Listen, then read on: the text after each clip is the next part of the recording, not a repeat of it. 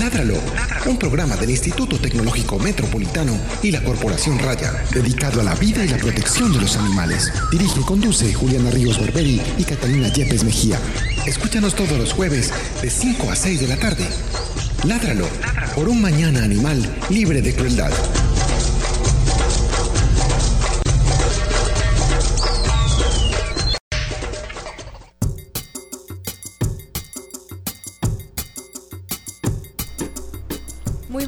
Para todos nuestros oyentes de Ládralo. Bienvenidos a la emisión 86 de nuestro programa. Mi nombre es Juliana Ríos Barberi, soy la directora de la Corporación Raya y también soy la directora de este programa y asisto al décimo semestre de Ingeniería Biomédica en este instituto. Asiste. Asiste. Asiste, es importante la claridad. Mi nombre es Catalina Yepes, médica veterinaria de la Corporación Raya y codirectora de este programa. Y mi nombre es Andrés Camilo Puentes en la comunicación de la Corporación Raya, en la comunicación. En la comunicación. Asiste a la comunicación. Asiste a la comunicación de decía, es una asistencia, ¿por qué no? Dándoles un saludo a todos nuestros oyentes y también ciber, cibernautas. Cibernautas, ciber, eso fue una discusión por allá. Ciberescuchas. Donde estaba como productor de radio antes, decíamos, era virtual escuchas. Saludo para Germán Gallego y Germán Molina. Y por supuesto, eh, invitándolos para que se conecten ya a través de los dos enlaces para que escuchen nuestro programa con una calidad de audio muy buena en radio.itm.edu.co, radio.itm.edu.co o también lo pueden hacer en www.itmradio.edu.co. Y también nos pueden ver cómo hacemos Ládralo y ver cómo estamos. Eh, vea, Catalina hoy que está elegantemente vestida, Juli también con su peinado súper espectacular, sea, así de leona. De leona. De leona, sí. yo siempre toda la vida dije que yo me parecía al Rey León y hoy lo acabo de confirmar. Lo acabas de confirmar, te das de cuenta. Sí, y por supuesto, eh, las fachas en las que vengo. A través de nuestro canal en Facebook Live en Corporación Raya, para que ustedes nos localicen, de paso nos sigan y encuentren toda la información que permanentemente nuestras directoras están publicando. Y hoy con el tema interesantísimo y una invitadísima que nos va a acompañar de la casa, de la, casa. Es, es, propia de la casa de la Corporación Raya. Si ustedes quieren formular preguntas y por supuesto son amantes a los felinos o por pura curiosidad o cultura general que llaman, comuníquense en la ciudad de Medellín al 440-5135, 440-5135 para que le hagan las preguntas a ella. Por favor, no, no, no nada de citas y eso, eso es al WhatsApp de ella. Ahorita ella va a contestar llamadas para consultas de los felinos. ¿Cierto? Pero André. Dime. Basta. ¿Usted por qué cree que todo tiene que ser citas y relaciones? Consulta. Relaciones amorosas. No, no, no, no. ¿Quién dijo que relaciones? Yo dije citas. Pida la cita con la. Bueno, muy bien. Eh, eh, este, como ya dijeron mis dos compañeros de cabina, este, este, esta tarde tenemos una invitada que no es invitada, que es también presentadora, pero todos ustedes saben que Catalina es la veterinaria de Raya. Pero en ese momento no puedo contestar, en ese momento no llamen. es que eso es lo que estaba diciendo ahorita. En este momento no llamen, por favor. Están llamando en su momento. Sí, no. esperen un momento que ella está en el programa. Ella va a ser la invitada del día de hoy, porque como ustedes saben, ella es médica veterinaria, además es especialista en felinos, una persona que ha estado apasionada por los felinos desde que la conozco. Entonces ella nos va a hablar de una enfermedad eh, que, que es característica de estos animales y que pues es bastante enigmática y desconocida y vamos a aprender mucho de ella esta tarde. Pero primero vamos a escuchar o hablar de la noticia de la semana. Es momento. Es momento. Es momento. De la noticia de la semana. noticia de la semana. En Ládralo. En Ládralo. Bueno, eh, paradójicamente eh, la noticia de la semana tiene que ver con algo que hablamos en el programa pasado, que era un programa sobre búho de anteojos, y estuvimos con Ana María de la Sociedad Antioqueña de Ornitología hablando sobre toda la problemática que está viviendo el oso, Dios, el búho de anteojos, pues me confundí de anteojos. Por el tema de los anteojos confunde mucho. La especie que con anteojos. Sí. Bueno, eh, del búho debido a una a una tala que se quiere hacer en unos árboles donde ellos están habitando en Ciudad Bolívar, Antioquia. Hablamos también de que el, lo que pasó en Salgar hace unos años, que fue esa avalancha, así, el desbordamiento del río, Correcto. se dio por la deforestación de la ribera del río. Correcto. Y desafortunadamente predictivamente hablamos de que no que, que, ojalá no se repitiera la zona la historia en otra zona como Ciudad Bolívar pero ahora lo que ocurrió fue en Mocoa entonces desde Ladra lo desde Raya pues obviamente nos solidarizamos con las víctimas de esta tragedia tan impresionante y que sea de nuevo un llamado de atención no solamente a las autoridades ambientales sino también a nosotros como seres humanos que habitamos la misma tierra que los de las de las la, es la misma para todos. es la misma para todos o sea no es que los de ellos sean uno y los de nosotros sean otro la misma tierra el mismo aire y la misma agua la que tenemos que consumir. Entonces es un llamado para todos para ver hombre cuáles son mis actuaciones que estoy haciendo yo para mejorar o para empeorar el medio ambiente en el que vivimos todos. ¿Qué es lo que estoy haciendo? Estoy siendo un consumidor consciente, estoy siendo respetuoso por los demás, por el contexto que me rodea, estoy siendo respetuoso con las demás especies, animales que viven en el planeta, estoy siendo respetuoso con la tierra que me da de comer o estoy haciendo todo por ganarme unos centavos y destruir todo sin importarme que haya consecuencias como las que se vieron el fin de semana pasado. A costa de todo. Y vimos, o yo vi pues lo menos esta mañana imágenes de cómo un barrio de, de este municipio eh, que está rodeado por árboles, pues se salvó finalmente de la avalancha. Entonces es un ejemplo más de lo que nos decía Ana María en ese momento hace ocho días, que definitivamente la deforestación es la que está causando toda esta situación crítica climática. Y la invasión humana en muchos lugares porque gran parte de esas zonas altas, exactamente, gran parte de esas zonas altas habían sido o urbanizadas o también ocupadas por ganadería, por personas que eran habitantes de hacía mucho tiempo, que incluso ellos hasta habían hecho un llamado a las autoridades, porque también durante todos estos días hemos escuchado testimonios de actores sociales, en donde le indicaban muchas veces que fueran, que hicieran el análisis, que revisaran, que buscaran incluso las, las formas o las estrategias para poder alertar a una comunidad entera, que Mocoa tiene una amenaza inminente. Ahora, no es eh, la única ciudad o municipio que tiene este tipo de riesgo. Eh, estamos hablando que ciudades como Villavicencio, por ejemplo, allá hay algo en el colectivo de la gente precisamente por una de las represas que se encuentra en la parte superior de, esta, de este piedemonte que en cualquier momento si se llega a desbordar medio Villavicencio puede desaparecer y hubo un caso muy curioso hace algunos años en donde por una falsa alarma era la gente desesperada corriendo y llevando sus cosas cuando pues no sucedió. Pero son detalles, son cosas que alertan no solamente al manejo de los recursos, sino también a la conciencia sobre la tala de árboles y lo que los mismos árboles hacen a favor de nosotros que la pregunta se la hice yo a Ana María hace una semana, muy en tono sarcástico, como es mi estilo, para que ella precisamente hiciera el análisis de, oiga, aquí en la ciudad también nos han pasado cosas muy similares, como lo de la Gabriela, entre muchos otros, que precisamente por estar deforestando constantemente es que suceden estos problemas naturales afectando vidas humanas y vidas animales. Y no nos vayamos pues como a una tragedia tan de, gran magnitud.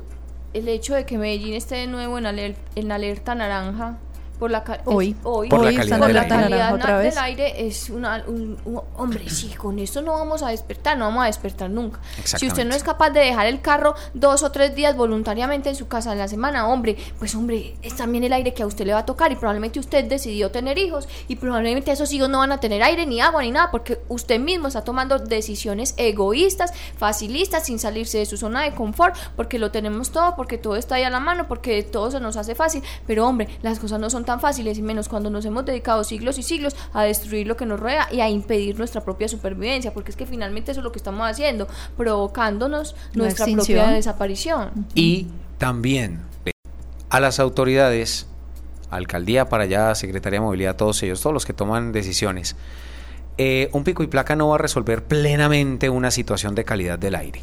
Me perdonan y ahí sí, pues hubo muchos eh, comentarios fuertes en contra del alcalde muchos dados por esa zona de confort, pero otros con muchos argumentos.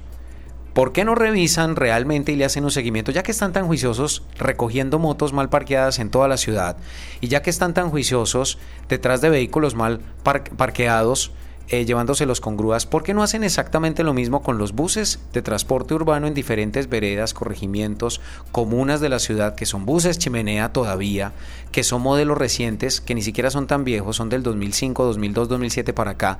¿Por qué no hacen esa misma revisión de calidad del aire? ¿Por qué no lo levantan y se lo llevan y les colocan una muy buena multa? o a estos eh, eh, volquetas, camiones, tractocamiones que pasan también por entre las casas, con la contaminación auditiva que generan porque no pueden utilizar el pito normal, sino que tienen que usar el claxon para decirle a todo el mundo muévanse. claxon. un poquito agónico ese claxon, pero realmente es eso. es que farafa.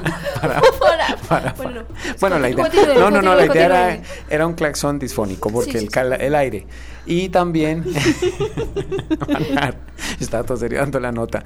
Y por supuesto eh, ¿por qué no hacen ese mismo seguimiento a estas eh, empresas fábricas las fábricas sí. que son las que contaminan el doble el triple de lo que están haciendo el transporte urbano Muchas cosas positivas quedan de fondo porque realmente sí hay iniciativas que están sonando por ahí que ojalá se vuelvan realidad. Yo me sueño una Medellín con transporte público 100% eléctrico entre muchas otras iniciativas, pero que cuidar los árboles es necesario, es importante y vital, que recuperar las cuencas de agua es esencial, que tener que las canalizaciones hay que mantenerlas limpias, cuidadas, eso está muy descuidado. Eh, personas que habitan en la calle allá dejando todos sus, sus desechos, sus cosas, ese trabajo tiene que continuar y es un llamado que hacemos todos desde la Corporación Raya.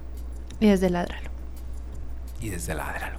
Eh, bueno, eh, eh, otra cosa que quería decir es que esta mañana estuvimos en un conversatorio en el CES sobre perros potencialmente peligrosos y esta, este comentario lo voy a, lo voy a lanzar como una, especie de encuesta. Lánzalo al aire. Porque en el programa de, de Código de Policía aquí pues habíamos hablado de que era importante eh, como mitigar ese término potencialmente peligroso porque era un término agresivo, porque es un término que de pronto no corresponde casi siempre a la realidad, pero hoy nos dieron otra opinión que a mí finalmente me convenció, me convenció un poquito de que debe llamarse perro potencialmente peligroso.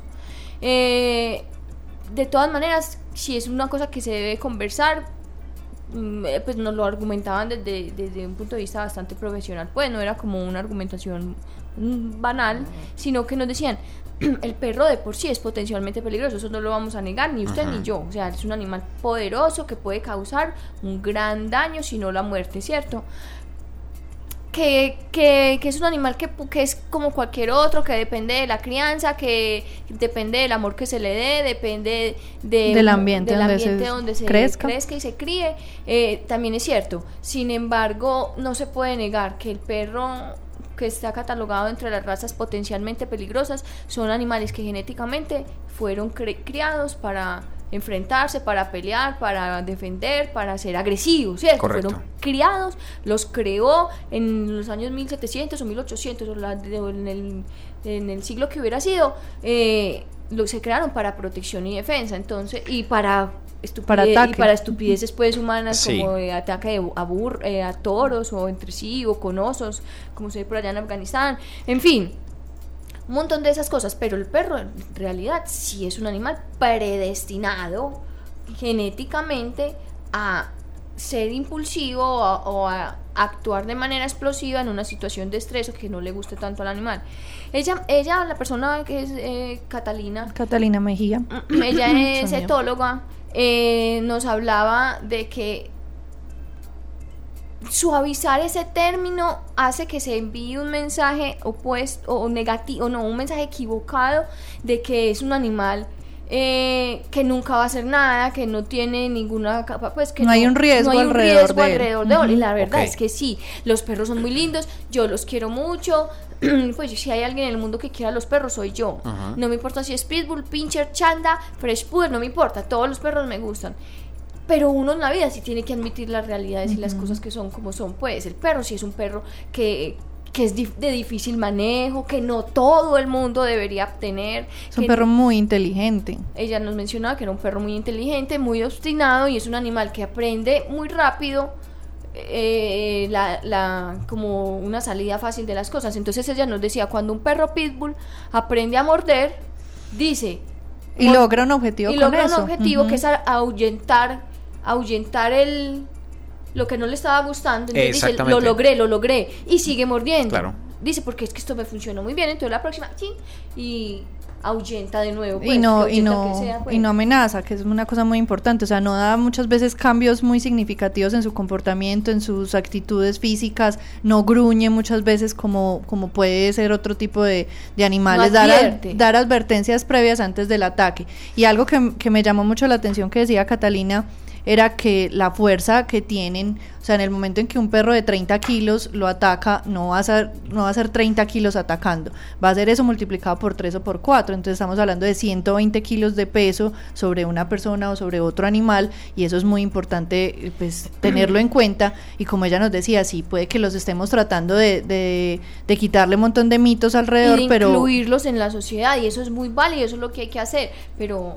Pero sí, es cierto, son totalmente potenciales eh, o sea, tienen una capacidad, potencial. tienen una capacidad tanto de mordida, de musculatura, de agilidad, de inteligencia para causar un daño y un daño que puede llevar fácilmente a la muerte. Por lo tanto, eh, y con el ánimo de orientar a la gente, la idea es mantener entonces ese concepto sin El que término. suene discriminatorio. Pues, eh, Sí. sí. ella lo menciona y ella es no es una cosa discriminatoria, es una cosa informativa, porque no todo el mundo tiene la capacidad para tener un pitbull y eso es algo Bien. que aquí, aquí siempre hem- hemos dicho siempre, o sea, no todo el mundo es apto para tener un pitbull, ningún y me van a disculpar el término, pero no cualquier nea eh, nea, Persona, valija, muchacho, chirrete, exacto. eh, para los y que no, nos no escuchan ser desde pues, Bogotá, peyor- Ñerito, con un, un- un- un término peyorativo, sino me estoy refiriendo a las personas que consiguen ese perro para echárselo a otro perro, para matar al otro perro, para ponerlo a pelear con el otro perro del amigo o simplemente para Sí, demostrar temas agresión. culturales. Sí, sí, sí. Demostrar poder. Exacto, entonces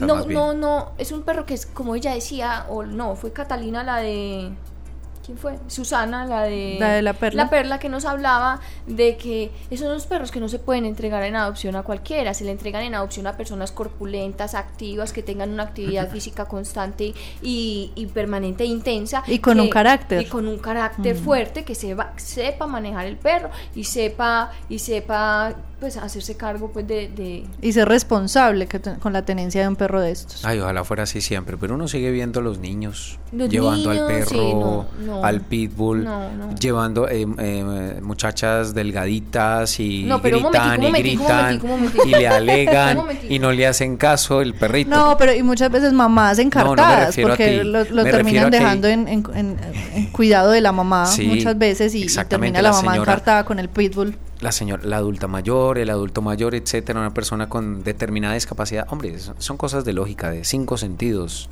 de dedos, de frente. Entonces nosotros aquí, que nos hemos llamado potencialmente amorosos, pues creo que nos vamos a echar para atrás Exactamente. y vamos a empezar a llamar las cosas por su nombre. No estoy Ok. diciendo que el perro sea una cosa, sino que es un término que se dice llamar las cosas por su nombre. No, no, no está bien.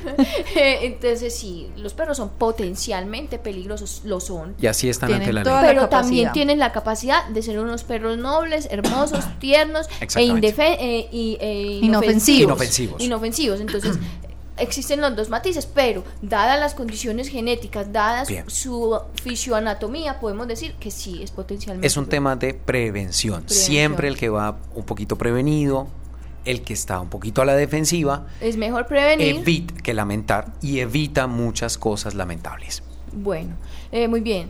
Eh, ahora sí, eh, cerrando el tema pues como de la actualidad, eh, empecemos a hablar de lo que nos compete el día de hoy, que es eh, una enfermedad eh, bastante enigmática, repito la palabra, porque parece que no existe, o bueno, creo que es la generalidad en el tema de los felinos, no existen estudios, no existe mucha Falta discusión mucho. y falta mucha investigación alrededor de las enfermedades eh, típicas de los felinos que pues les están dando y que ahora que, que está empezando pues como todo este movimiento de querer los animales, de los, de los veterinarios, de todo esto que no se veía hace mucho, pues ha em- empezado a verse la incidencia de unas enfermedades que ya aquí en nuestros programas hemos hablado de muchas que pueden encontrar en nuestra página de internet www.corporacionraya.org, ahí está Ladra, lo están todas las temporadas, pueden escuchar todos los programas, ya hemos hablado aquí de micoplasma, hemos hablado de, De leucemia. de leucemia y sida felina y pueden escuchar esos programas, pero el día de hoy vamos a hablar de una enfermedad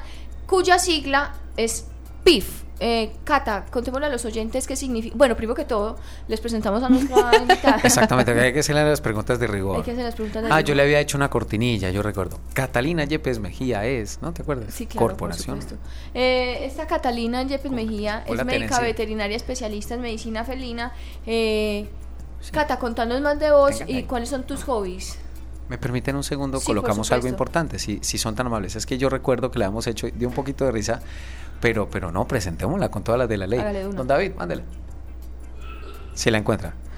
Mientras tanto, les vamos recordando rápidamente las líneas. 440-5135, 440-5135 si tienes eh, algún felino con eh, o que haya sido eh, diagnosticado con PIF. Vamos a presentar o víctima de PIF.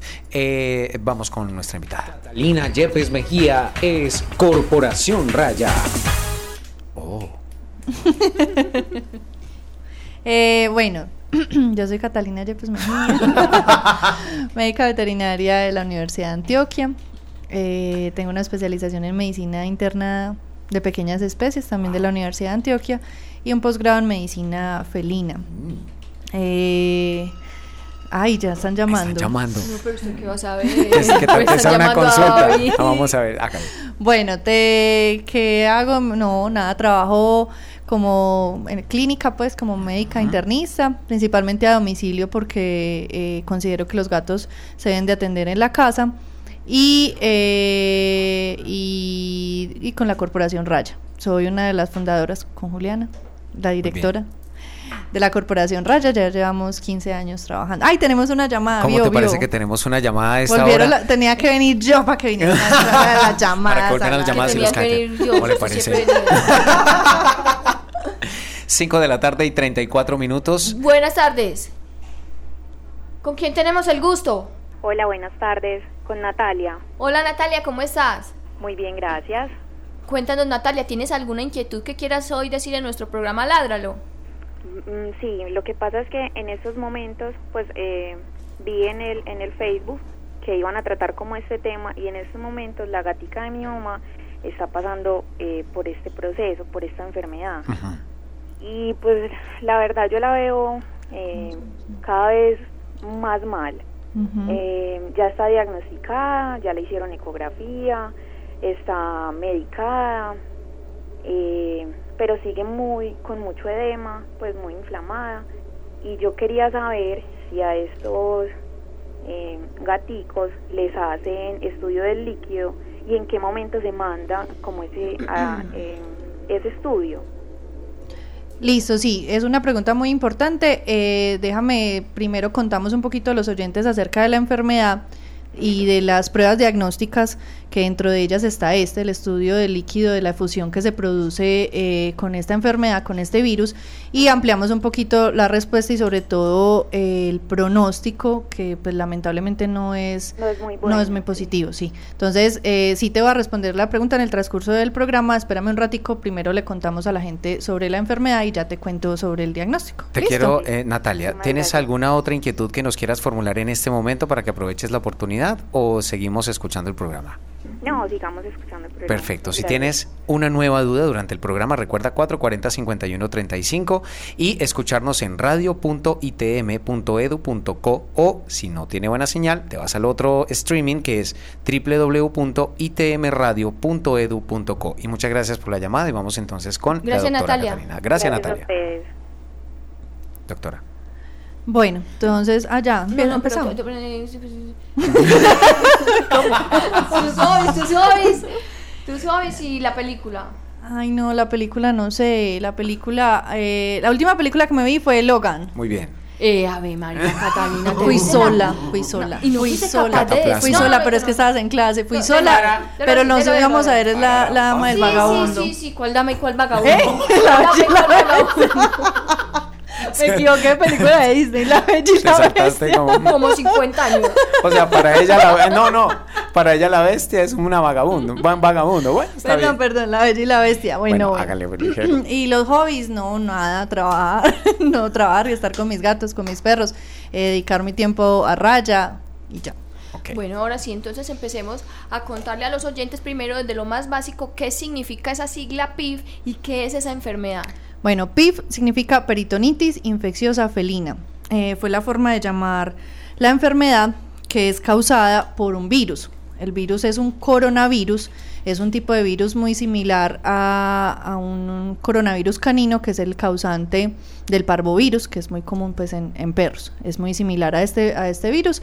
Es un virus eh, que generalmente causa enfermedad o inflamación a nivel gastrointestinal, pero que algunos animales pueden sufrir o pueden eh, pasar esa enfermedad gastrointestinal, superarla y pasar a una peritonitis infecciosa felina. ¿Qué es la situación con este virus?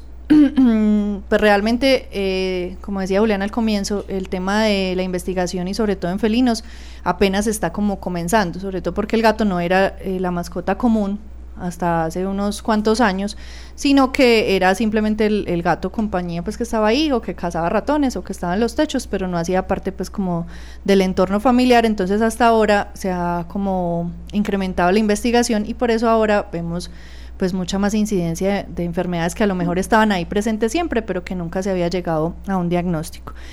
Eh, este virus eh, se contagia a través de contacto con heces fecales de animales que contengan el virus, ¿cierto? Entonces el gato eh, sano puede pisar las heces de otros gatos, o simplemente olerlas o, probarlas o las pisa y se, y se acicala y las consume, consume las heces y puede consumir este virus. Es la principal forma de, infección que se conoce, pero también se cree que a través de la saliva también se puede excretar el virus y que el acicalamiento entre gatos también los, los puede contagiar. ¿Cuál es la situación con el coronavirus? La mayoría de los gatos recogidos, como los que tenemos la mayoría de nosotros, que son recogidos de la calle o que estuvieron en albergues eh, temporales o que vienen algunos pues de criaderos, los que son de raza, tienen eh, el virus. Simplemente se contagiaron del virus. ¿Cuánto porcentaje? La mayoría digamos un 90% de los, de los gatos, según lo que hemos visto, pues en, eh, al menos en Medellín. Simplemente tuvieron contacto con el virus, fueron asintomáticos, o sea, superaron la enfermedad, eh, generaron defensas alrededor del virus y lo superaron.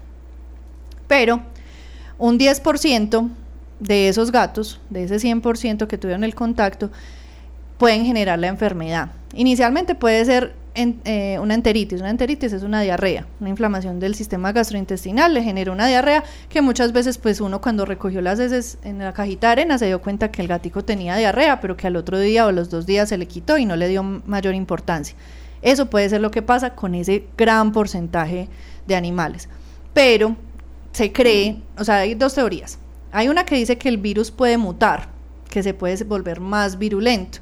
Entonces puede pasar la barrera de, de la mucosa, pues de los, las paredes de ese intestino, llegar a unas células que se llaman los macrófagos, que son unas células encargadas de la defensa, invadir, que se comen las que se comen por decirlo, así pues los microorganismos que encuentran por ahí. Entonces el macrófago eh, trata de, de, capturar ese virus y el virus lo que hace es utilizarlo para diseminarse por todo el cuerpo y para replicarse porque eso es lo que hace el virus replicarse dentro de las células del organismo. Y el sistema inmune no logra combatirlo, no es suficiente y hace eh, la diseminación en todo el cuerpo y es lo que pasa o lo que se convierte ya en el PIF, que es la peritonitis infecciosa felina. ¿Estamos claros hasta ahí? sí, vamos bien, vamos bien. Vamos bien. Entonces, ¿cuál es la situación? Cuando ya llega a convertirse en un PIF, tenemos dos formas de presentación de ese PIF. Una es la forma húmeda, que es la que hablaba eh, la oyente Natalia que nos preguntaba, que es digamos la más común, sobre todo porque es la forma aguda, la presentación aguda, la que generalmente sucede de manera súbita y que se, digo más común es porque es de pronto un poquito más fácil de diagnosticar porque uno evidencia ese líquido acumulado. Es decir, se produce líquido en la cavidad abdominal, por eso le dicen peritonitis, la cavidad abdominal se empieza a llenar de líquido o a nivel torácico y puede generar graves complicaciones, sobre todo respiratorias, porque no, el líquido no va a permitir la expansión de los pulmoncitos y va a generar complicaciones respiratorias. Entonces puede ser tanto peritonitis como producción de líquido a nivel de la pleura, que es la membrana que rodea los pulmones, o incluso del pericardio, que es la, membrana que rodea el corazón. Entonces puede producir líquido en cualquiera de esas situaciones. Esa es la forma húmeda o la, forma, o la presentación aguda de la enfermedad. Hay otra que es todavía más difícil de diagnosticar, que es la forma seca, que es la, la diseminación del virus en muchos órganos, pero sin la producción de este líquido, sino simplemente se forman como unos pequeños granulomas, como unas pequeñas adherencias en diferentes órganos que van generando alteración en la, en la funcionalidad de los órganos. Entonces, ¿cuáles van a ser los síntomas de esta enfermedad de acuerdo a la presentación? Van a variar. Generalmente los gatos, ¿cómo empiezan? Empiezan con fiebres, con presentación de fiebre, de eh, inapetencia, bajan el consumo de alimento, algunos anorexia total, es decir, ya no quieren consumir absolutamente nada. Eh, como es común entonces cuando hay fiebre, lo que hacen comúnmente o hacemos los veterinarios es manejar antibióticos pensando en que haya una infección eh, bacteriana, pero esta, esta fiebre no responde a los antibióticos, están con el pelo feo, paradito, empiezan a perder peso con la baja de alimentación y ahí es donde se presenta o la forma húmeda, que es la aparición de este líquido, entonces empieza a verse el abdomen grande, o sea, se empiezan a ver mucho más barrigones, pero es por el líquido que se acumula dentro del abdomen, o en muchos casos a tener dificultad para respirar.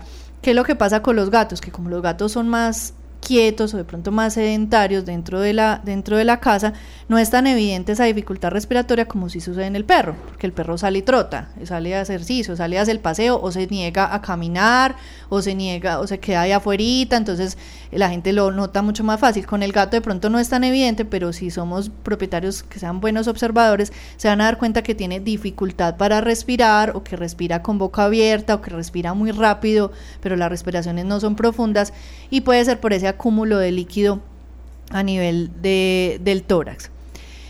Eh, ¿Sigo hablando o me vas Me sigo extendiendo. No, venga, yo quiero hacer una pregunta. Esa, esa sintomatología que usted narra, que empieza a aparecer, que se les eh, distiende el abdomen, bla, bla, bla, ¿cuánto tiempo más o menos tarda en desarrollarse? Pues, ¿cuánto la cosa? Eh, bueno, hay una cosa muy importante que no dije al comienzo y es que esta enfermedad es una enfermedad de los animales muy jóvenes. O sea, eh, la presentación o la evidencia se da es principalmente en animales desde las sexta semana, cuarta, sexta semana, hasta más o menos un año y medio, dos años de edad. Esa es la, la, situación más crítica o, la edad crítica donde aparece eh, la sintomatología de esta enfermedad. Y tristemente, eh, la forma efusiva o la forma aguda o la forma húmeda, que es la que hablábamos, eh, dura, la duración es de semanas, pues empieza con fiebre, a los dos, tres días ya está con la distensión abdominal, con la dificultad respiratoria y, pues el pronóstico es de máximo dos meses. La forma seca, que es la, la, otra forma que es mucho más difícil de diagnosticar, si hay evidencia que pueden durar hasta seis, ocho, incluso un año con la enfermedad, pero el pronóstico sigue siendo muy malo. Bueno, entonces estamos, estamos en este punto en que el PIF o la, o, la PIF, la peritonitis infecciosa, la, PIF, eh, la PIF es el nombre de la enfermedad. De la enfermedad. Es una enfermedad causada por un virus que se llama el virus de coronavirus, que así como puede darle el PIF, puede que no se lo dé, ¿cierto? Puede que se desarrolle o puede que no se desarrolle el PIF. Eh, que va a depender del sistema inmune de cada, de cada animal. Bueno, que generalmente son animales muy jóvenes, eh, que que vienen de condiciones difíciles, de, Que tienen una inmunosupresión, por decirlo Sí, que vienen de, criaderos, donde obviamente hay hacinamiento, o que vienen de albergues, o que vienen de la calle, o sea, vienen en condiciones difíciles, generalmente desnutridos, o sea, con su sistema inmune no va a ser el más competente. ¿Por qué? Porque entonces si, si, si no produce la enfermedad es porque el sistema inmune fue capaz de pelear con él. Esa es la, esa es la teoría principal, que es el sistema inmune de, cada gatico, o sea, las defensas de cada gatico, el que, la que va a determinar si él finalmente eh, sufre o no sufre de la enfermedad, porque puede simplemente ser asintomático, eliminar el virus de su organismo y seguir adelante. Y que cuando lo desarrolla, en este caso, como para hacer la claridad, puede desarrollar dos tipos, que es la forma líquida, la forma seca, que la forma líquida tiene mayor... Eh, mayor forma húmeda forma húmeda, perdón, es que líquida. Tiene mayor. No sé por qué la miraba mientras yo no sé. decía. Como, no, no, ella lo Ah, ella me, me miras a mí cuando. Y no, le, y no le corregí. Corríjame. No, no, no. Forma húmeda en los o bloopers, En los bloopers usted sabe que suena con golpe. que en la forma húmeda, por lo tanto, se puede diagnosticar eh, por diferentes síntomas, que esos síntomas eh, van desde fiebre, que se va desarrollando con las semanas, que se empieza pues también a poner muy mal a nivel abdominal, etcétera, y que la forma seca es mucho más complicada. En ese punto estamos. Si retomamos la pregunta de la oyente eh, respecto a su gatico de Natalia, em, en este caso, ¿ella qué podría realizar para poder hacerle, aparte de todos esos exámenes que ya le han hecho, qué podría hacer para iniciar una posibilidad de tratamiento para recuperar a su gatico? Bueno, ahí es, yo creo que entramos al tema del diagnóstico. Exacto. Antes del tratamiento, ¿cierto?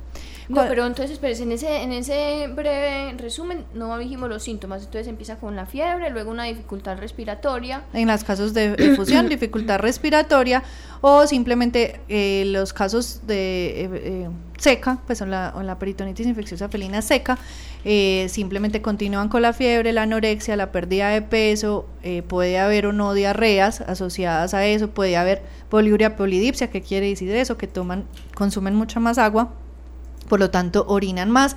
Y eh, ahí los síntomas van a depender de dónde migraron o dónde se movieron esos virus, a qué órgano, porque puede llegar a los ojos y generar signos oculares como la ceguera súbita, simplemente se quedaron ciegos, o existió un desprendimiento de retina, o hay opacidad de la córnea, o hay inflamación y cambios de color del iris, por esa eh, aparición de esos, de esos virus a nivel de los ojos.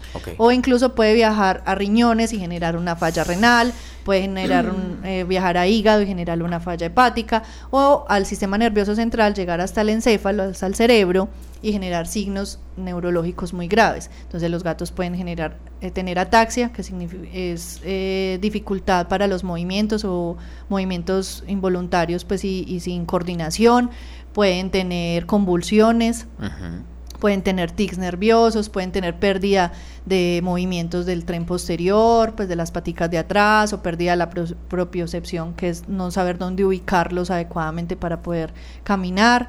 Todo eso va a depender de dónde haya migrado el virus desde que se trasladó ahí desde el intestino a través de los macrófagos. Mira que nuestra oyente nos comentaba que ya le habían hecho una serie de diagnósticos.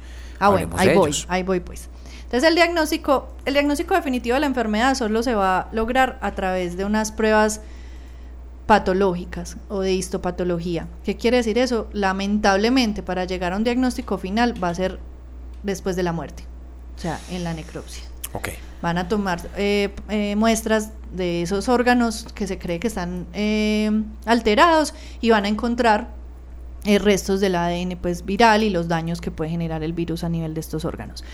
¿Cómo se puede aproximar al diagnóstico? La aproximación diagnóstica va a ser, uno, a través de eh, una prueba que va a detectar los anticuerpos o las defensas que el organismo genera contra el virus. ¿Cuál es la situación? Que como sabemos que el virus puede haber aparecido simplemente en la vida de ese gato en algún momento y él pudo haber combatido la enfermedad por decirlo de alguna manera, esos anticuerpos pueden estar ahí y no ser la causa de la enfermedad que está pasando. ¿Cierto? O sea, puede haber sido en otro momento que se contagió con el virus y que en este momento no sea la causa de la enfermedad. O sea, los síntomas, igual cuando hay fiebre, cuando hay anorexia o pérdida de peso, pues pueden ser muchísimas enfermedades. Eso se llama diagnósticos diferenciales, pues. Tiene puede, tiene unos síntomas que pueden corresponder a muchísimas enfermedades distintas. Ajá, o sea, pueden, pueden hacer parte de muchas otras enfermedades. Entonces, no se puede basar un diagnóstico solamente en que le hagan una prueba y diga, ve, si el gato tuvo eh, eh, contacto con el coronavirus, que es el causante, y generó anticuerpos, porque eso no va a ser la única, la única forma de diagnosticar y puede ser simplemente errada. Y eso está pasando mucho en el medio y ahí es donde es, digamos, mi crítica a muchos veterinarios que están diagnosticando PIF basándose única y exclusivamente en este examen. ¿Qué ayudan los laboratorios? ¿Qué te dan como una títulos de anticuerpos, es decir, qué niveles de anticuerpos se encontraron, o poquitos, o en mediana cantidad, o mucha cantidad.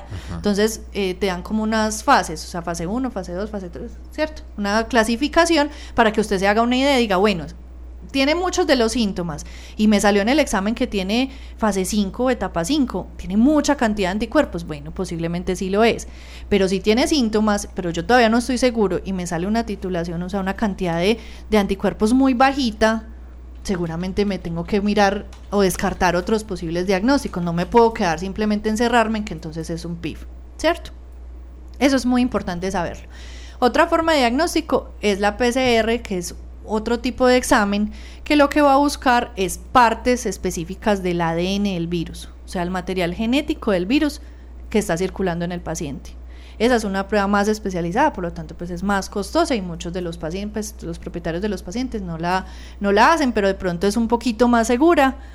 Sin embargo, quedamos en las mismas. Puede que el virus todavía esté circulando y que no sea la causa principal de lo que esté pasando. Por eso es que el diagnóstico es tan difícil. Ah. Lo que nos decía la, la oyente era si era posible analizar algo en el líquido en los casos en que es una peritonitis infecciosa efusiva o húmeda.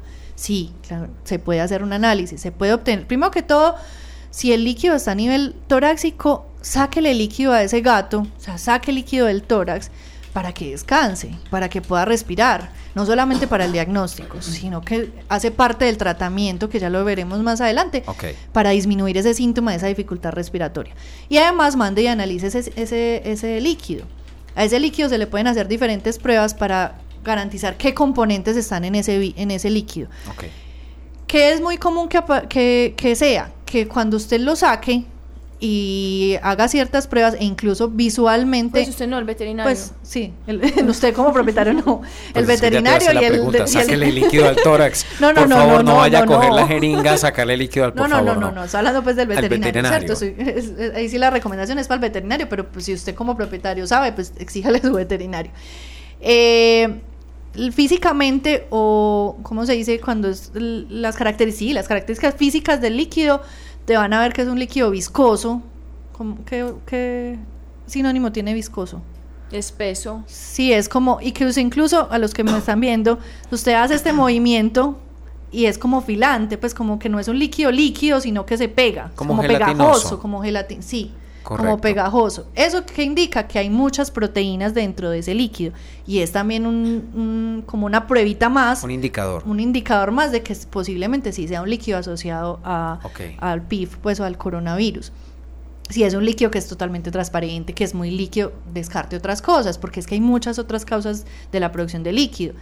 Lo digo anecdóticamente, tuve un paciente que diagnosticaron y, y, y aseguraron que era un PIF a un paciente de nueve años, que fuera eso ya se salió totalmente del, del, tiempo o el rango que normalmente eh, se enferman los animales con PIF, y fuera de eso nunca había salido de la casa, desde esos nueve años lo recogieron de dos meses, o sea, es muy poco probable y ya lo iban a sacrificar, mm. porque, porque tenía líquido en el tórax y porque era, era PIF porque le hicieron la prueba que les estoy contando, que entonces lo que dice es que sí, que tuvo alguna mes, seguramente esos dos meses, tuvo el coronavirus y produjo defensas contra eso, pero no más. Pero nunca se les ocurrió sacarle líquido para ayudarle a respirar, ni mirar qué otras causas. Y resulta que el gato tiene un problema cardíaco. Entonces ya estaba a punto. qué desastre, Dios mío. Pues, o sea, estaban a punto, y, lo, y un saludo para Carolina, que seguramente nos está escuchando como propietaria de ese gato ya estaba a punto de tomar la decisión de sacrificar su gato por recomendación de su médico veterinario, porque le digo, no hay nada que hacer, mira, en el examen dice que tiene PIF, el examen no dice que tiene PIF, el examen dice que tuvo en algún momento contacto con el coronavirus y que tiene defensas contra el coronavirus, pero ese veterinario no se le ocurrió sacar el líquido, que obviamente sí sacamos, los mandamos a analizar y no cumplía para nada con las características, eh. entonces dijimos, bueno, entonces, ¿por qué se está produciendo ese líquido? Resulta que el gato tenía un problema cardíaco y el gato en ese momento, dos años después, está medicado perfectamente, jugando, corriendo, brincando y, pues lo sacamos de una situación donde ya iba para, para el sacrificio inmediato. Entonces, eh, hay mucha confusión alrededor de esta enfermedad porque es de muy difícil diagnóstico, pero, pero hay que investigar un poquito más. No hay que quedarse con pruebas básicas. Hay que, como decía la, el, nuestra oyente Natalia, hay que mirar muchísimas otras cosas que ya le han venido haciendo ella mencionó también otros exámenes. Una ecografía. Exacto. Una ecografía sí pueden ayudarnos primero a confirmar la presencia de ese líquido a nivel abdominal. Segundo para guiarnos a sacar ese líquido, porque pues debe ser ecoguiada la, la extracción del líquido, y además nos va a eh, permitir evaluar la funcionalidad o las características eh, anatómicas más bien de los riñones, el hígado, porque como les decía, puede generar como unos pequeños acúmulos, que se llaman granulomas, en estos órganos y empezar a dañar, a dañar la función de estos órganos. Entonces, hay características que ya las personas que manejan la parte ecográfica saben cuando estos riñones tienen características que sospechan hay una presencia de, coronavirus pues o de PIF o este hígado esta, o sea ciertas características físicas que por, a través de una ecografía nos van a permitir acercarnos al diagnóstico. Nunca llegar a un diagnóstico definitivo pero sí acercarnos al diagnóstico. ¿Hay algún otro tipo de método, examen o pasamos ya a a lo que es el tratamiento, a lo que se puede realizar en, en esos determinados casos, incluyendo pues obviamente el, el que nos exponía Natalia. No, pues eh, tristemente en el medio pues contamos con esos, o sea, hace poco que llegó estos, estos, estas ayudas diagnósticas a ayudarnos un poquito, pero el diagnóstico definitivo solo se va a obtener a través de la histopatología, es decir, a través de las biopsias y tristemente es, es después de la muerte. El tratamiento es una enfermedad que no tiene tratamiento efectivo o que no haya no hay un estudio que demuestre que un tratamiento es efectivo 100%. Que hay casos anecdóticos, sí, hay casos anecdóticos donde en este paciente funcionó este tratamiento, pero resulta que ese mismo tratamiento se lo hicimos a otro y no funcionó. Sobre todo porque es que miremos que hay una gran variedad de formas de presentación de la enfermedad, ¿cierto? Entonces desde ahí ya vamos a, tener en cuenta que el tratamiento no va a ser igual para todos los pacientes. El tratamiento es más sintomático. Si hay fiebre, pues hay que utilizar medicamentos que controlen la fiebre. Si hay deshidratación, si hay pérdida de peso, pues obviamente hay que garantizar la forma de alimentar a ese paciente si no quiere comer, de mantenerlo hidratado, porque sabemos que si el, gato no come va a haber complicaciones, que es otra enfermedad que, que Juli eh, me hizo caer en cuenta que no hemos hablado aquí, que la tenemos que tocar es muy importante. Eh, pero más allá de eso, pues eh, se ha, se ha instaurado el, uso de corticoides, que es un medicamento que puede ayudar en el proceso inflamatorio y en la, en la producción de, de líquidos o de disminuir ese, ese edema, esa fusión que se está generando, pero no hay un tratamiento efectivo 100%. El interferón, que es eh, que ahora llegó, hace muchos años existe en otros países de Latinoamérica como en Argentina, pero ahora pues eh, cierto laboratorio lo trajo eh, y, es como ayudante en el tratamiento. En algunos gatos ha funcionado bien, en, otros no tanto. Y es lo mismo que pasa con los pacientes con parvovirus, con los perros con parvovirus, que también se están ayudando con este interferón, pero en algunos funciona bien, en otros no tanto. Eh, no, digamos que es un tratamiento sintomático, pues tratando de mantener de cierta manera o ayudarle a ese paciente en la, en la, en la lucha contra, contra el virus. Pero es que es una situación que es general, pues incluso en humanos todavía los virus nos comen vivos, pues no hay un no hay una efectividad. y si no. se pueden ver parásitos asesinos todos los sábados por Discovery, mi programa favorito. Ahí uno sabe que uno está destinado al fracaso pues como especie contra los microorganismos no hay nada que hacer. No hay nada. que hay eh, seres que adquieren capacidades para defenderse y por eso el concepto en biología sobrevive el más fuerte o el que es capaz de mayor adaptación. Pero pues naturalmente ante estos casos, si tú le dijeras algo en este momento a Natalia que nos está escuchando, eh, sería casi como un diagnóstico esperanzador o desesperanzador. El pronóstico es malo. Tristemente el pronóstico... Pero si es PIF fue realmente... Sí, sí es PIF. Sí, sí, sí, o, sea, sí o sea, después de garantizar, digamos que en un alto porcentaje, porque no hemos llegado a un diagnóstico definitivo, pero un alto porcentaje que es PIF, el pronóstico es tristemente es malo. Eh, se puede hacer tratamiento sintomático, pero hay que tener en cuenta hasta qué punto, ¿cierto? Hay que tener en cuenta la calidad de vida del animal, de la familia que está sufriendo alrededor de ese animal y de que los veterinarios sean consecuentes. Entonces, ni, ni, ni por un extremo que se sacrifiquen todo lo que sospechan que es PIF como lo están haciendo, ni por el otro que simplemente pues también mantengan un animal en un sufrimiento innecesario cuando se sabe que el pronóstico es complicado. El tema con los virus es muy difícil porque frente a las bacterias digamos que hay ciertos antibióticos, ¿cierto? Que son los que conocemos, la gente dice, ay, pero ¿por qué no le mandan antibióticos y antibióticos? Y espere, si hagamos un paréntesis y hablando de eso que veníamos hablando, Que para todo ya mandan antibióticos. Para todo mandan antibióticos, abusa del antibiótico la gente, el antibiótico luego deja de ser efectivo, las bacterias se aprovechan y es cuando Claro. tin, tin, tin. Y se vuelven más y fuertes. se vuelven Se fuertes, ya el antibiótico no sirvió para nada. Crean una resistencia por el mal uso del antibiótico. Entonces aquí en el paréntesis de Ládralo queremos decirle, amigo, no, No. abuses del antibiótico. Por favor, no lo tomes si no es, es necesario. estrictamente necesario. Y medicado por un doctor, no por la vecina, no por el señor de la farmacia, No. no, porque un amigo me dijo que ese era muy bueno para la gripa. No, no, no tome antibiótico por tomar antibiótico. O sea, las gripas, por ejemplo, son virales. son virales, eso no le va a servir el antibiótico. Eso hay que tratárselo si quiere naturalmente, pero pues es que... Es sintomático, más- es- o sea, muchas de las gripas, uno lo que hace es hidratarse, tomar an- eh, analgésicos, antihistamínicos, ese tipo de cosas que van a bajar los síntomas. ¿Por qué? Porque es que el virus es muy diferente, el virus utiliza la célula de ese organismo, de usted o de ese gato, o del, del que está infectado, para replicarse, o sea, para Sí, es cierto. multiplicarse y fácilmente muta, muy fácilmente muta.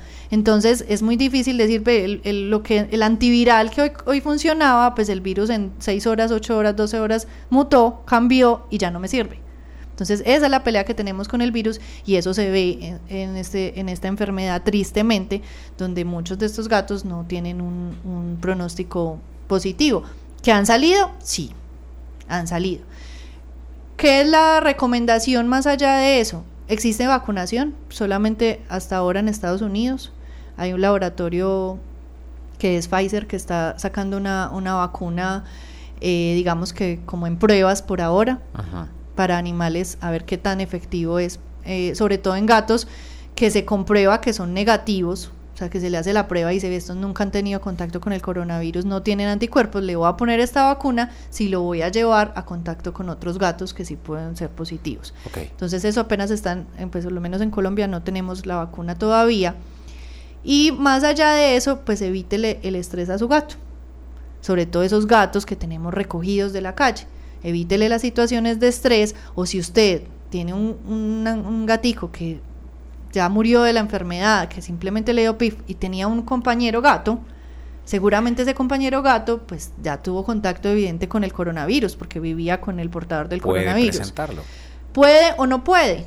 Simplemente su sistema inmune puede ser tan bueno que diga, ah, ve, no, yo ya peleé con el coronavirus, lo saqué y estoy muy bien. Pero no lo ponga en riesgo aumentando los niveles de estrés. Entonces no haga cambios drásticos en su casa. Piense un poquito como gato. Tristemente es, es difícil pensar porque somos muy humanos y, y- y cosas Pues que... sí, Cata, ¿qué más vamos Sí, a hacer? sí, sí? Muy humanos no, y muy no, somos muy muchas humanos. veces, sí. Pero, pero entonces eh, déjese aconsejar y ayudar en el momento de, de- de manejar un gato en estas circunstancias.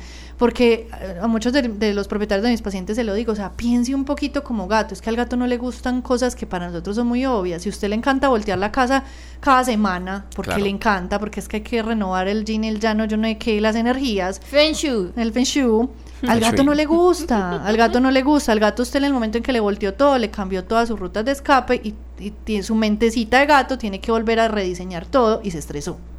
Entonces cosas tan sencillas como esas, situaciones de estrés en gatos que ya se sabe tienen el virus o han tenido contacto evidente con el virus, hay que disminuirlas. ¿Hay algún alguna prevención en temas de porque yo te escucho hablar pues el tema de las heces fecales, una cantidad de cosas. No sé si de pronto haya la- alguna posibilidad de que en el en el mantenimiento de la casa de los lugares comunes donde están nuestros gatos, ya sean los que han sido adquiridos por adopción o porque han sido recogidos de la calle en diferentes condiciones, pudieran prevenir de alguna manera la adquisición de ese virus o definitivamente es algo que cae al azar. No, sí se puede prevenir.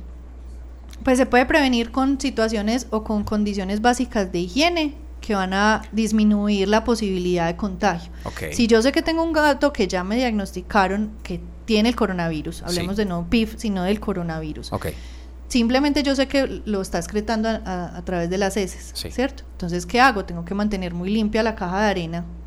Eh, hay una médica veterinaria en Estados Unidos estudiando hace muchos años esta, esta enfermedad y la recomendación de ella es si usted sabe que su gato es portador, tiene en este momento el virus, lo está eliminando, entonces en el momento en que él limpie la caja de arena, bote toda la arena. O sea, no solamente el pedacito que uno saca con, las, con la materia fecal para disminuir el riesgo de contagio a los otros gatos que están viviendo ahí. Elimine toda la arena de la caja de arena y cada ocho días haga una limpieza absoluta de esa caja de arena con desinfectantes porque el, el virus es muy resistente en el medio ambiente, puede durar hasta siete semanas activo e infectante en el medio ambiente, pero eh, se muere frente a agentes pues de común uso, como el hipoclorito, pues o el límpido. Ay, no, no puedo decir límpido. Ah, perdón, el hipoclorito. el hipoclorito. Entonces, entonces, si usted hace unas condiciones eh, buenas de higiene, usted se mantiene una buena higiene de la caja de arena, puede prevenir sobre todo el contagio a otros gatos y evite que su gato pues haga eh, defeque en lugares externos, pues en jardines o en espacios donde usted sabe que pueden aparecer otros gatos y que no se está eliminando permanentemente o no se está quitando esa materia fecal. Eso quiere decir que hay formas de higiene que usted puede empezar a implementar, sobre todo si está diagnosticado con coronavirus. Una última pregunta por lo menos de mi parte. Eso ya va a cerrar el programa. ya estamos que cerramos no sabía que te ibas ya. ya. No, no, no. Una última pregunta de mi parte. Es, ¿hay posibilidad de contagio en humanos? ¿O es únicamente es únicamente entre felinos, es un virus específicamente de felinos. No hay contagio a humanos, no hay contagio a caninos tampoco. Aunque habrá un coronavirus que infecte humanos, pues, pero ah, este particularmente este, no. Este. Coronavirus felino. Coronavirus felino. Como les digo, hay un coronavirus canino que produce eh, otras enfermedades y seguramente humanos, pero como no sabemos casi humanos, pues no sé. Pero, pero el coronavirus felino no tiene eh, contagio a otras especies, no tiene mutación de especies. Cata, eh, ¿quisieras agregar algo más al día de hoy, concluir? sí, una duda que surgió cuando ah, promocionamos el programa y era la incidencia de PIF, es decir, la enfermedad peritonitis infecciosa felina, en gatos que fueran esterilizados a temprana edad. Eh, nosotros como Corporación Raya, todos sabemos, promovemos la esterilización a temprana edad desde, desde que la conocemos y la hemos investigado y con muy buen, con muy buen pronóstico, con muy buena, como una muy buena técnica pues para recuperación de los pacientes. ¿Cuál es la situación que se crea alrededor de esto? Si son gatos que vienen recogidos de esas condiciones, que muy posiblemente vienen con coronavirus, es decir, que tienen el coronavirus y que están peleando contra el coronavirus, situaciones de estrés como la esterilización, obviamente pueden llegar a que desencadenen un PIF. Un PIF. Esa es la situación, pero no es porque sea la esterilización, es porque sea cualquier situación de estrés. Lo mismo puede producirle la vacunación, lo mismo puede producirle un cambio de hábitat, un cambio de espacio, lo mismo puede producirle la llegada de un nuevo animal a la casa. Cualquier situación de estrés puede desencadenar en ese gato que venía peleando con el coronavirus, o sea, ya tenía el coronavirus dentro de sí, venía peleando con él, lo venía controlando, pero la situación de estrés hizo que su sistema inmune enloqueciera y obviamente se puede desencadenar la enfermedad y pasar a tener un PIF. Entonces, no, la culpa no es directamente de la esterilización, la culpa es de cualquier situación de estrés. ¿Cuál es la recomendación? Que si usted tiene un gato en condiciones difíciles, que usted sabe que ya por algún examen encontró que tiene ese coronavirus, pues déle más tiempo de recuperación, ¿cierto? espere un tiempo más a que su sistema inmune sea más competente, que sea más, de unas defensas más sólidas y realice la esterilización pues en una un poco más avanzada.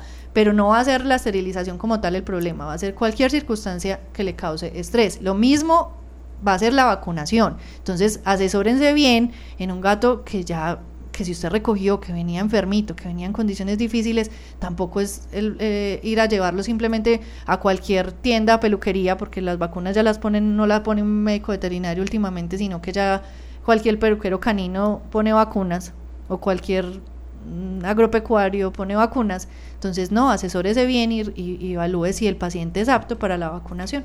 O sea, definitivamente, eh, primero brindarle pues un mensaje eh, claro, concreto para nuestra oyente, para Natalia, que nos hacía estas preguntas, eh, pero también un mensaje, yo creo que este programa fue muy claro, como muchos que se han realizado en Ládralo, para decirle algo a los veterinarios, muy específicamente. Eh, profundicen.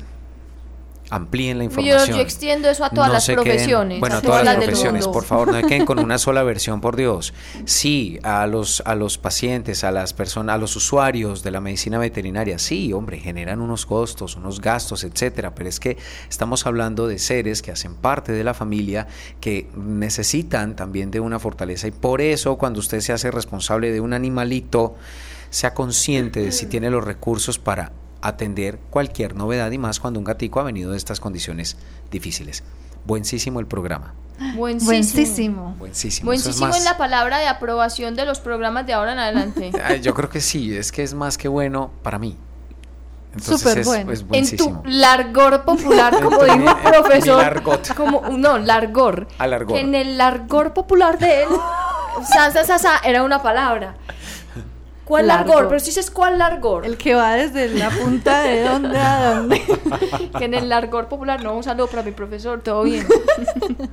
Muy bien, entonces, no, Si doctora. tú lo dijiste, está Sí. bien. Dice, Cata, bueno, ¿quieres concluir el tema de alguna manera? Eh, no, pues eh, la recomendación siempre, pues a los veterinarios, como decía Andrés, profundicen un poco más, conozcan un poco más. eh, es una especie que apenas está apareciendo más cercana a nosotros, El gato. el gato. El gato. Eh, entonces no se queden con conocimientos básicos y con cosas que, que se encontraron hace muchísimos años. Hay que investigar un poquito más y no le nieguen a la posibilidad a los propietarios de encontrar un diagnóstico pero pues porque simplemente se basan en, en pruebas muy básicas y le niegan la posibilidad a muchos propietarios que, que quisieran conocer más y, y- y el sacrificio siempre va les- se les vuelve la primera opción. A los propietarios, sean propietarios responsables, eh, tristemente es una enfermedad de muy mal pronóstico, pero pues al menos lleguen a- al diagnóstico de esta enfermedad Exacto. antes de sentenciar a un sacrificio a estos animales. Y no, nada, muy feliz de estar en este programa. Gracias, doctora. Qué bueno, qué rico tenerte aquí con nosotros. Gracias, me gusta. Nos este- volveremos este- a ver el próximo El jueves. próximo, no, dentro, dentro me de ocho gusta, días me gusta Ah, el programa. papel de mentiras, entrevistado. es Es Jueves Jueves Santo. Santo. Jueves Ah, Esa Santo. claridad hay que hacerla antes de que se nos vayan los oyentes. Yo sí quiero agradecer la, la, la ciberteleaudiencia y a los radioescuchas, virtual escuchas. Eh, Tuvo buena reproducción en nuestra... Bueno, yo quiero hacer un llamado para la Semana Santa. Por favor, personas, no consuman ningún tipo de alimento, producto o servicio que tenga que ver con el comercio de fauna o flora silvestre en esta Semana Santa. Ni porque van a bolear un ramo en el domingo de Ramos, ni porque van a comer huevo de iguana, Exacto. ni cotea, ni yo no sé qué, por favor. Ni porque se van a traer parte. ningún animalito Ninguno los que le ofrecen en las carreteras. No, por No, favor. por favor, no.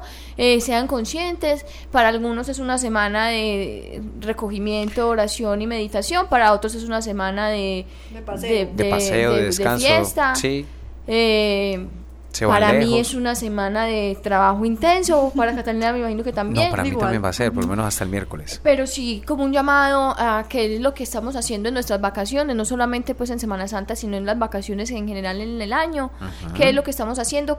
El mismo, el mismo cuento, miremos nuestras acciones, qué repercusiones y qué consecuencias tienen y a quién estamos dañando con No una cosa huellas. simple, simple, como comprar un collar de coral, como comprar una manilla de coral o como comprar un caracol o una, o una, Una estrella de mar. estrella de mar. Eso todo No, tiene favor. una repercusión. Usted cree que es, que que es, uno- es solamente una, pero hay otros 800 millones que piensan como usted, que están saqueando los océanos, que están saqueando las montañas, los bosques, estamos acabando con todo y es- entonces es nuestra responsabilidad, no es la del gobierno, no es la de los demás, es nuestra responsabilidad poner nuestro grano de arena para conservar el planeta en el que vivimos. Sea Sí. consecuente, no Sí. deje huella, por favor, a donde vaya. Simplemente, simplemente. Ay, no, pues.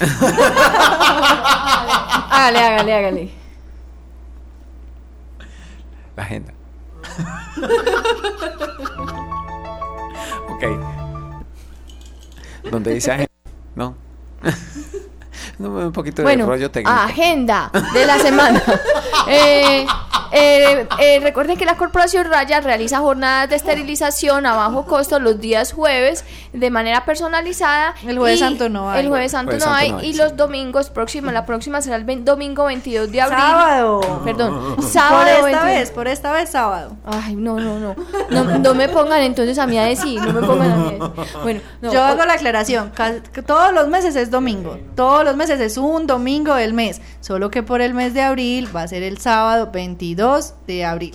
porque estamos en el marco del ciclo 7, Día Mundial de la Biodiversidad, estamos poniendo nuestro apoyo a la sostenibilidad a través de la esterilización de perros y de gatos. Entonces recuerden, tenemos todos los jueves, excepto festivos, eh, jornadas de esterilización personalizadas y el domingo 22 de abril hay una jornada de esterilización masiva eh, a la que se pueden inscribir eh, mandando un correo a esterilizaciones arroba corporacionraya.org con el nombre de la persona responsable, teléfono, nombre del animal, especie, sexo y eh, no, género y edad.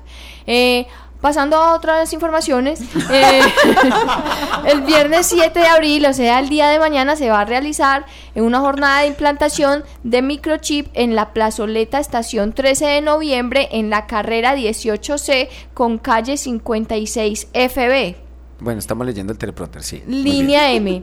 Y el sábado 8 de abril se rea- realizará en el centro comercial Viva Laureles en la carrera 81, número 37, 100 en la plazoleta de eventos. Es la, la 80 donde queda el éxito de Laurel. Sí, ahí es el viva. allí. Recuerden que esto no es un dispositivo de rastreo ni un GPS, simplemente es un dispositivo que registra la información de su animal y del propietario para, en caso de que alguien lo encuentre, el caso de que se pierda y lo encuentren, pueda leerse esta información en el chip, que es como un arrocito que se le inserta en el cuello y eh, se lee la información y pues puede el animal regresar a su casa.